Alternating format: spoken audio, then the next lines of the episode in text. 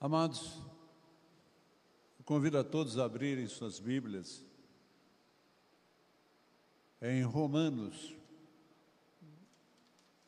carta do apóstolo Paulo à igreja de Roma, carta aos Romanos,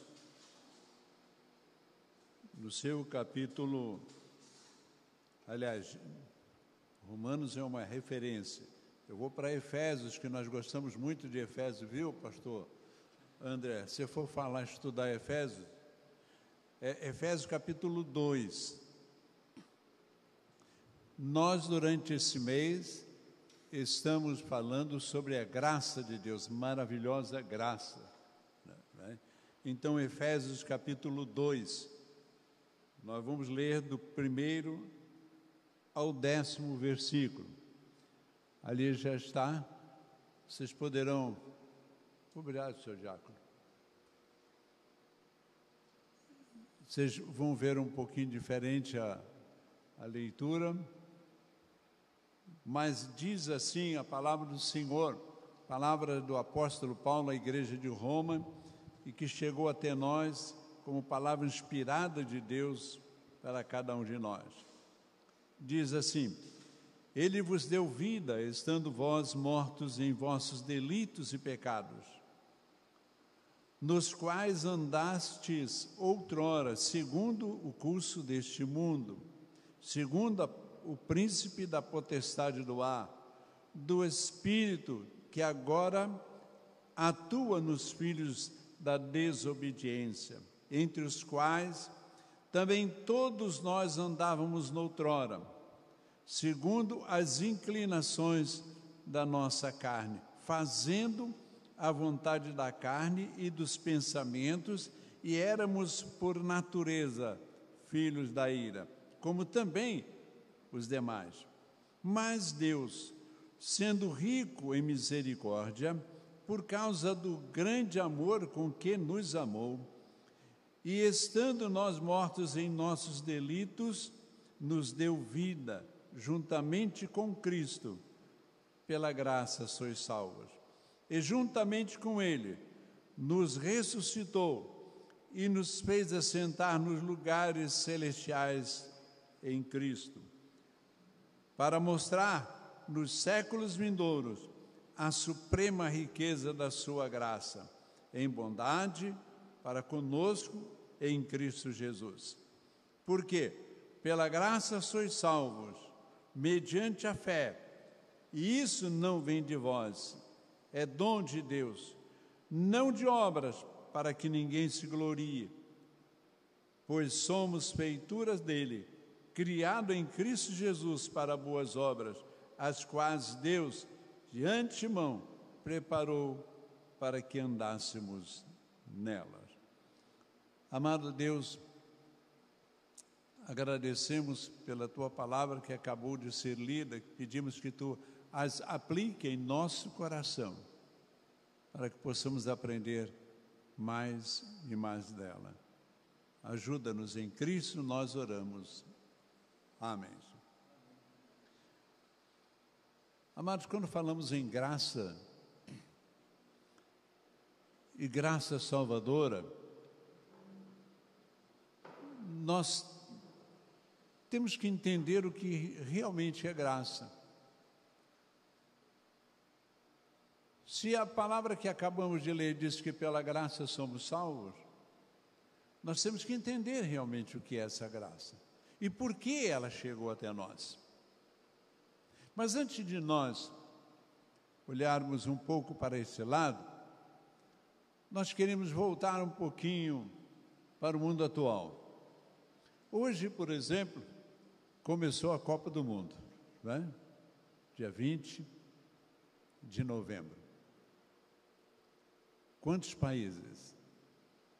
Eu estive num lugar hoje durante o dia, num comércio, e, e nem me lembrava da, da, Copa do Mundo quando eu vi a televisão lá mostrando as, as comitivas né, entrando com suas bandeiras, suas vestes, suas cores, seus hinos.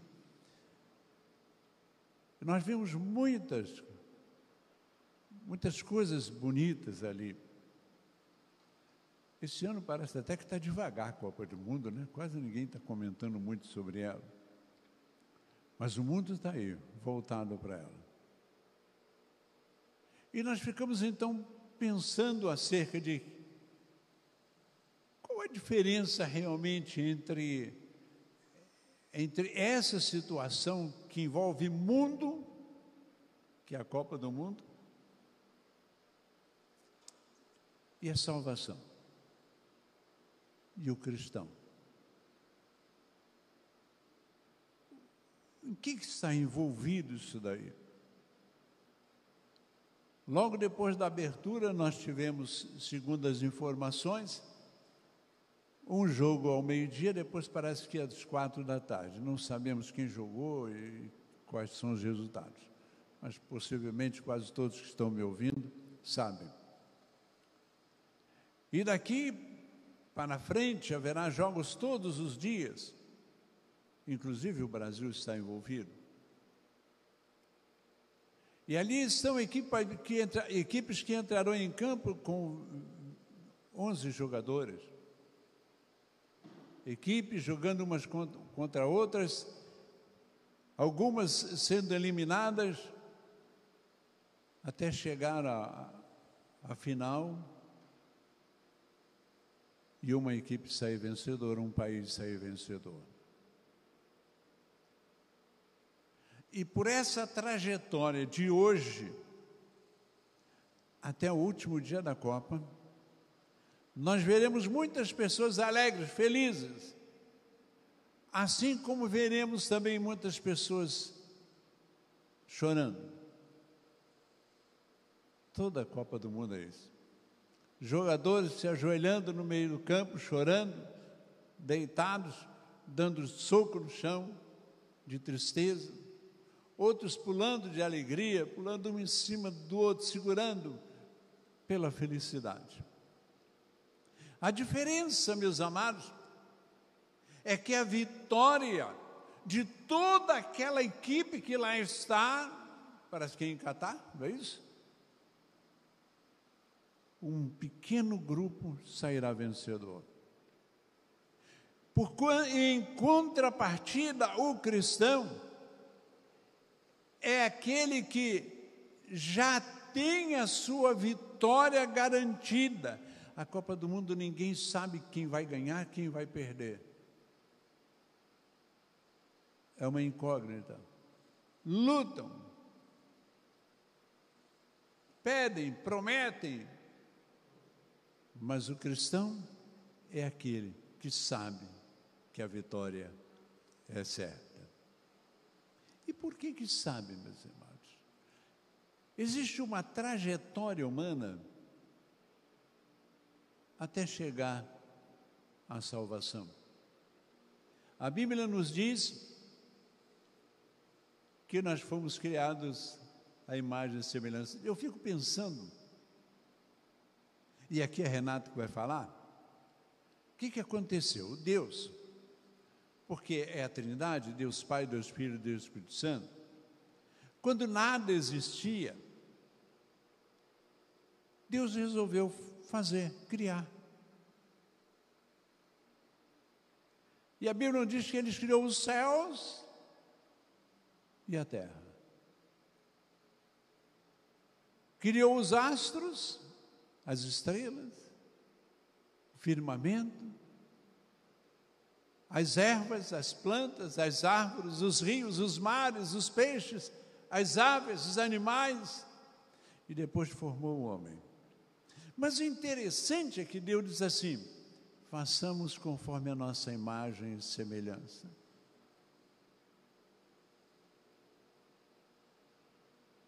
E amados, eu quero dizer que a imagem e semelhança de Deus somos nós. Nós somos a imagem e semelhança de Deus.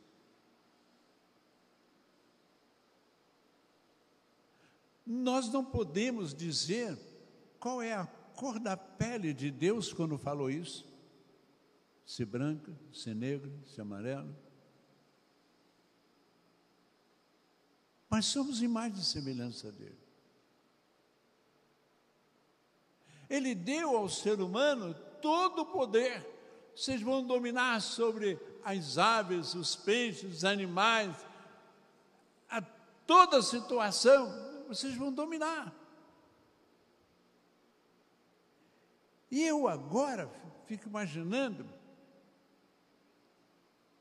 que o filho pode ter chegado, o Espírito Santo, vem cá, Deus, vem cá, Pai. Mas eles vão ser igualzinho a nós mesmos, igualzinho, igualzinho, com os mesmos poderes que nós temos. Bom, é nossa imagem e semelhança. Esse diálogo não está escrito, não, viu, gente? Eu estou imaginando aqui.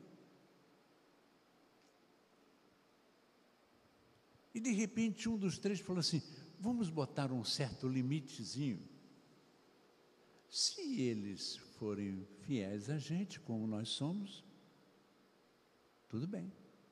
Se não, vamos ter problema. Ótima ideia.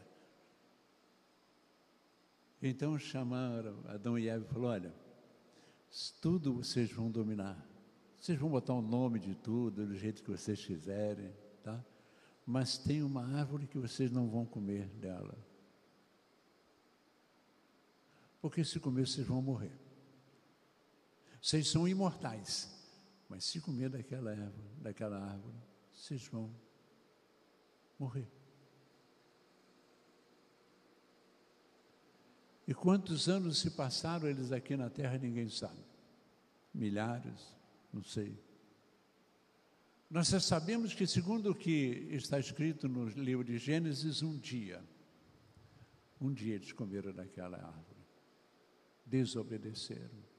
E quando desobedeceu, o pecado entrou no ser humano e arrastou daquela eternidade que tinham, da simplicidade que tinham, da honestidade que tinham e de tudo aquilo de beleza divina que Deus deu, acabou.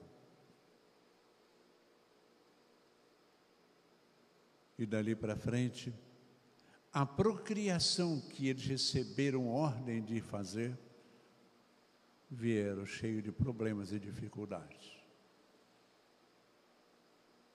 O homem, o ser humano, errou, pecou.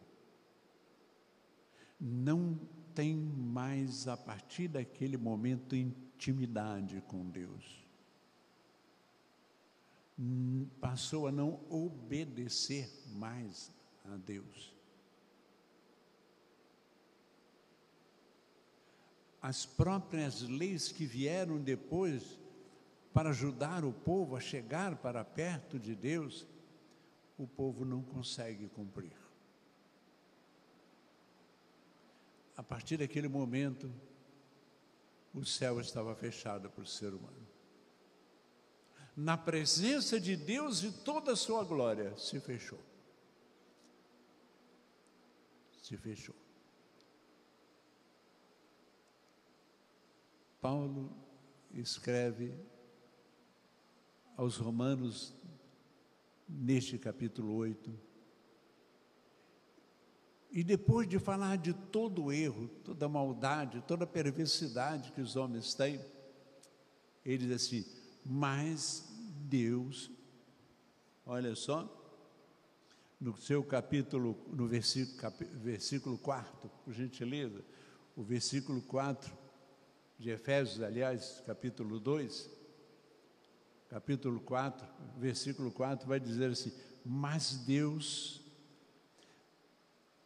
Paulo está dizendo assim: todo erro, todo ser humano, não tem ninguém, ninguém mesmo, que sirva a Deus, que mereça de Deus alguma coisa. Mas veja só, povo romano, mas Deus, sendo rico em misericórdia. Então, tudo aquilo que se apresenta como salvação para o ser humano, vem da misericórdia de Deus. Vem da misericórdia de Deus. Augusto Nicodemos, pastor Augusto Nicodemos, diz o seguinte: que se a Bíblia acabasse em Efésios capítulo 2, verso 3, todo mundo ia para o inferno. Todo mundo ia para o inferno. E todos que lá estariam e que iriam para lá, jamais poderiam levantar um dedo e dizer: Eu estou aqui injustamente. Eu estou aqui porque Deus me mandou para cá, mas eu não merecia vir aqui para cá.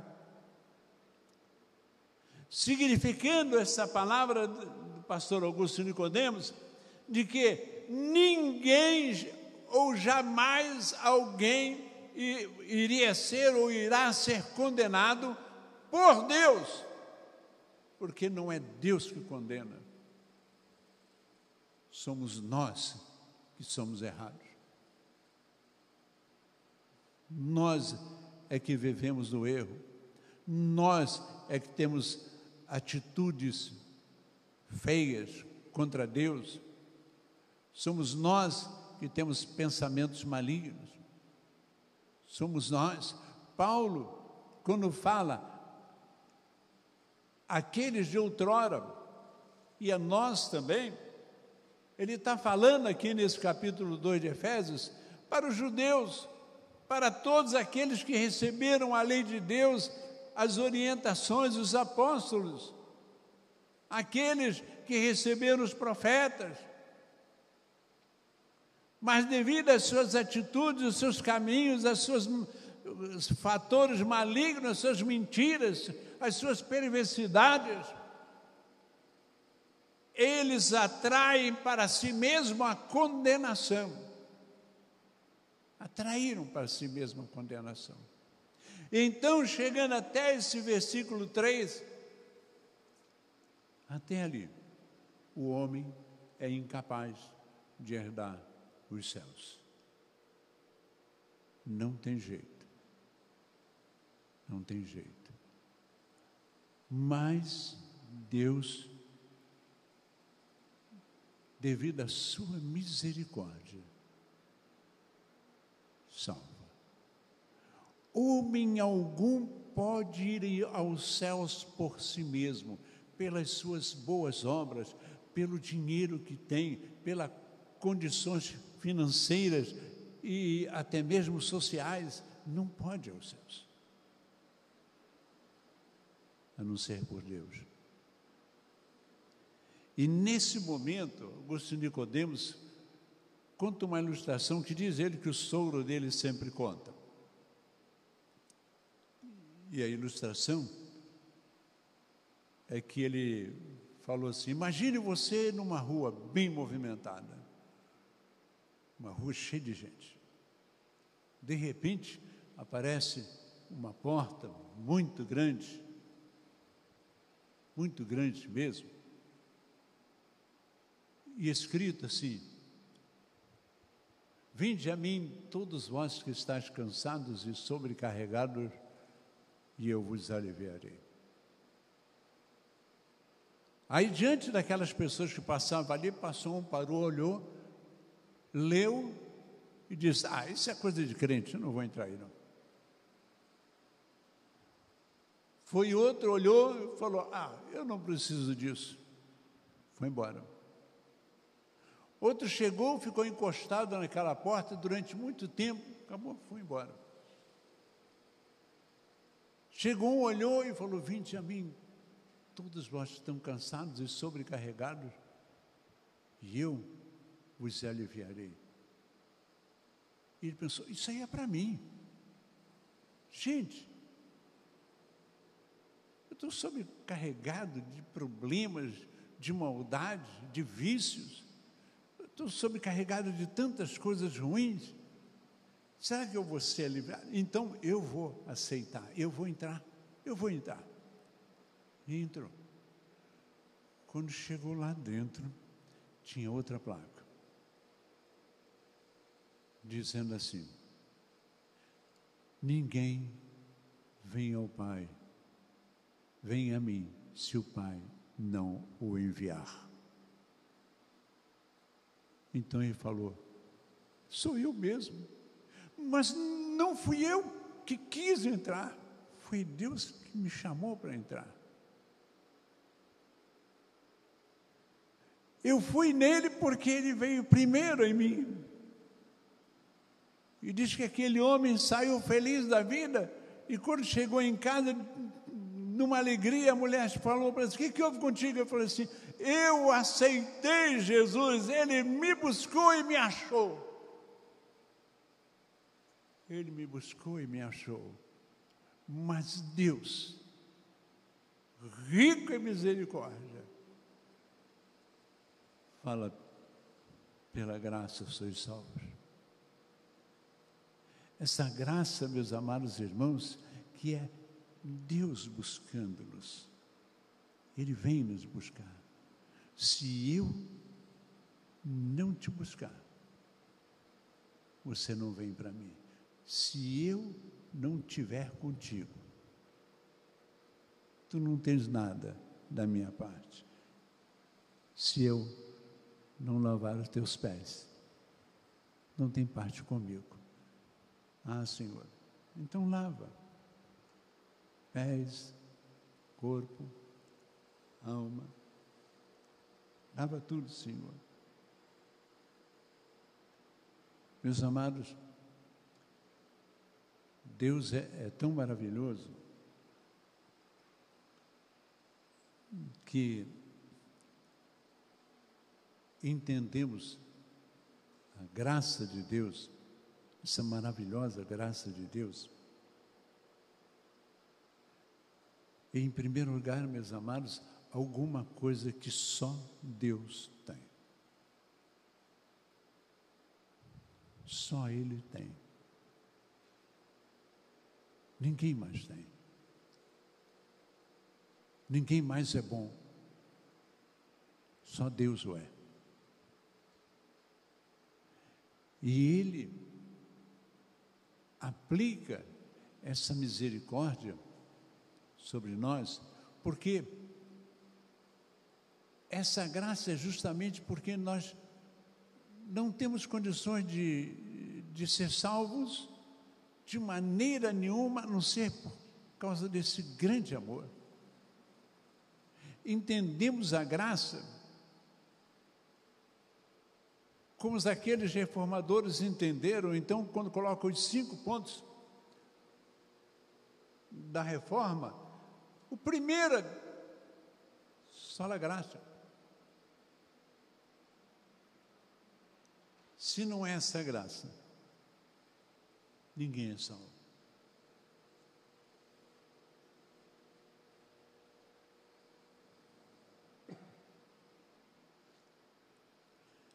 Em segundo lugar, meus amados, não só, só Deus tem essa graça e pode nos dar mas ele provou essa graça para conosco, nos dando um filho aqui. Vinde a mim, todos vós. Jesus está dizendo que é Ele, é Ele a salvação, é Ele que pega tudo aquilo que lá desde o jardim do Éden o ser humano se afastou de Deus e não tem condições próprias para chegar, Deus, pela sua graça infinita, nos deu Jesus. Ele é o Filho que veio trazer as boas novas. As boas novas.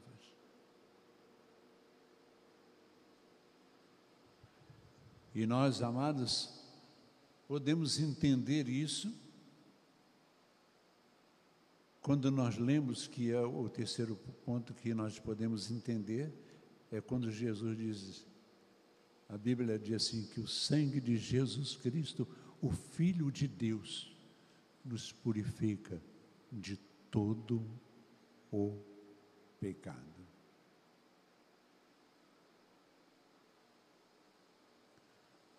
O sangue de Jesus Cristo, Filho de Deus, nos purifica de todo o pecado.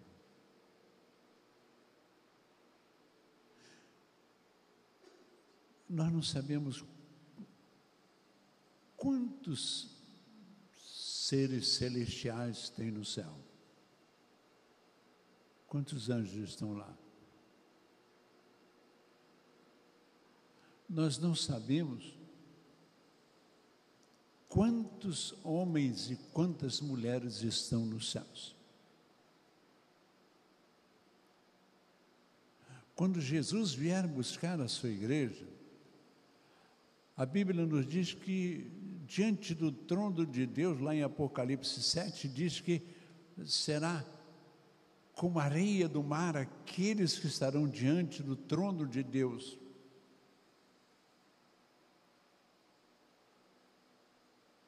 E diante de todos aqueles que lá estão, eu fico pensando, quantos, quantos pecados existem lá? Naqueles milhões ou bilhões de pessoas que estão lá. Pela Bíblia, nós vamos descobrir que nenhum, né? nenhum pecado não tem um pecado sequer que entre nos céus. Então, quando a Bíblia nos diz que o sangue de Jesus nos purifica de todo pecado, é porque livre de todo, todo pecado, temos entrado nos céus. Isso não vem de nós. É dom de Deus. Você está entendendo o que é graça? Graça é essa que Deus deu de enviar o seu Filho, puro, santo, verdadeiro, eterno, sofrer aqui. Sofrer aqui.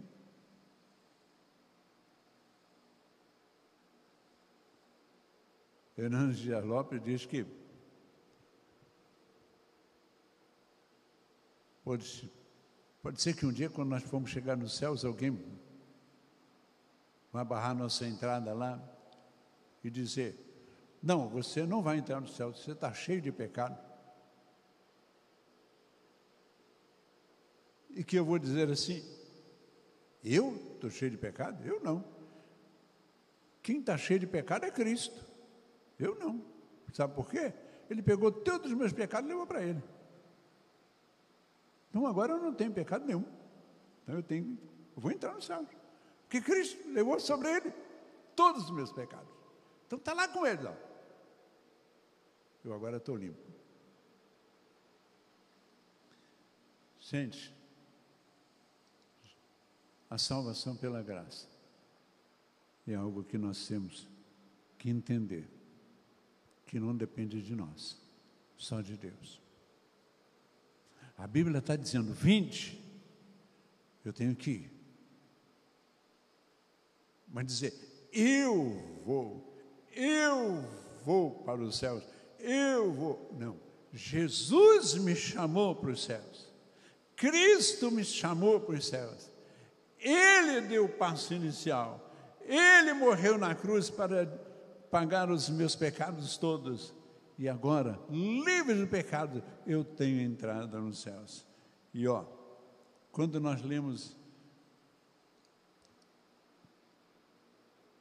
esse, esses dez versículos de Efésios 2, lemos assim, verso